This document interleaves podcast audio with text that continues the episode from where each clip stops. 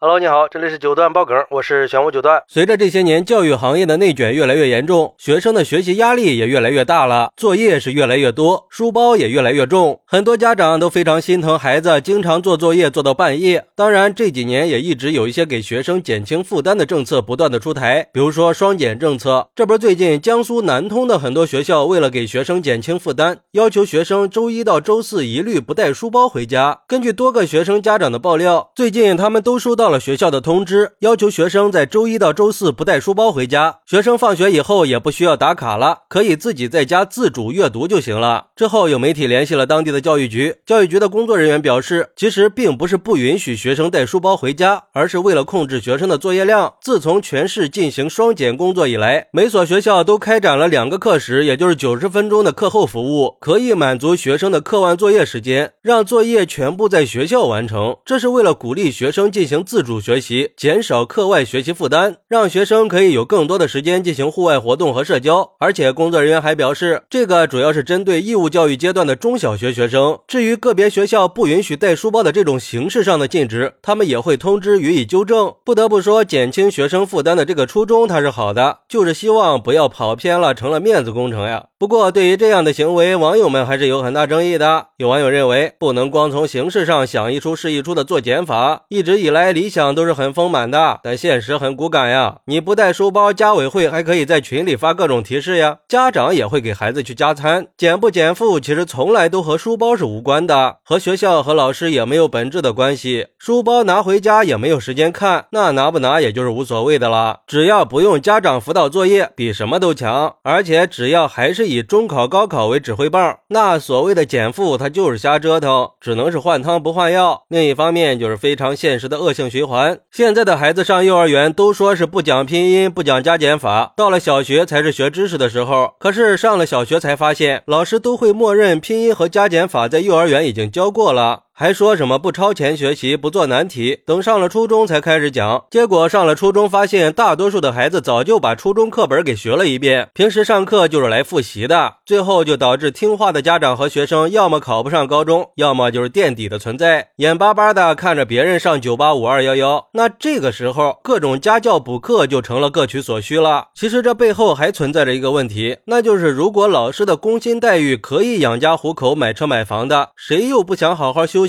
非要出去补课呢？所以说不能想一出是一出，应该从根源上解决问题。但还有一部分网友认为，现在孩子们的书包确实太重了，很多家长都会担心对孩子的身体成长带来负面影响，所以学校规定放学不带书包回家，对孩子来说确实要相对轻松一些。还有背书包回家确实也没什么时间看书呀，现在的延迟课都上到五六点了，孩子放学回来天都黑了，吃完饭洗个澡也就该睡觉了，哪还有时间看书呀？所以书包背回来也没啥用。不过也有网友认为，书包不拿回来，孩子天天在学校学的什么都不知道。我觉得学生把书包带回家，利用零碎的时间学习，他也不为过吧。如果说学生在家没有相关的资料和教材，可能还会对课堂学习产生一定的影响，尤其是在需要复习和预习的时候。毕竟作业是巩固知识的基础嘛。如果不对当天学习的知识进行反复的练习和实践，很容易就忘得一干二净了，那学习的成效就会减半呀。虽然说学校的这个政策出发点是是好的，为了给学生减轻负担，但是站在学习的角度来说，为了减轻负担去。减少练习的机会，对学生的学习是有影响的。要知道，家长把孩子送到学校的目的，主要就是为了学习。嗨，我觉得吧，从教育局的回应就可以看得出来，并不是我们想象的不把书包背回去就是不用做作业了，而是说作业还是需要做的，只不过做作业的场所发生了变化，不再是老师布置作业，学生放学回去做了，而是在学校把作业给完成了，孩子回家就可以有更多的时间去休息。我觉得这么做是有好处的，起码家长。不用再为了被迫辅导孩子做作业苦恼了呀，可以有更多的时间去陪孩子或者休息了。而且我觉得在学校完成作业还会更有集体氛围感，孩子做作业的时候可能也会更用心一点，不用老想着赶紧写完作业去玩了。最重要的是，在学校做作业遇到不会的难题，可以去请教同学或者老师。可以说，不管是对家长还是孩子来说，都是有利无害的。只要对孩子是有益的，我们就应该积极的去尝试和接受。毕竟教育它是一种。双赢的事儿嘛，当然前提是一定要在有关部门有效的监管之下，确保这些优势可以很好的发挥出来。好，那对于这个事儿，你有什么想说的呢？快来评论区分享一下吧！我在评论区等你。喜欢我的朋友可以点个订阅、加个关注、送个月票，也欢迎点赞、收藏和评论。我们下期再见，拜拜。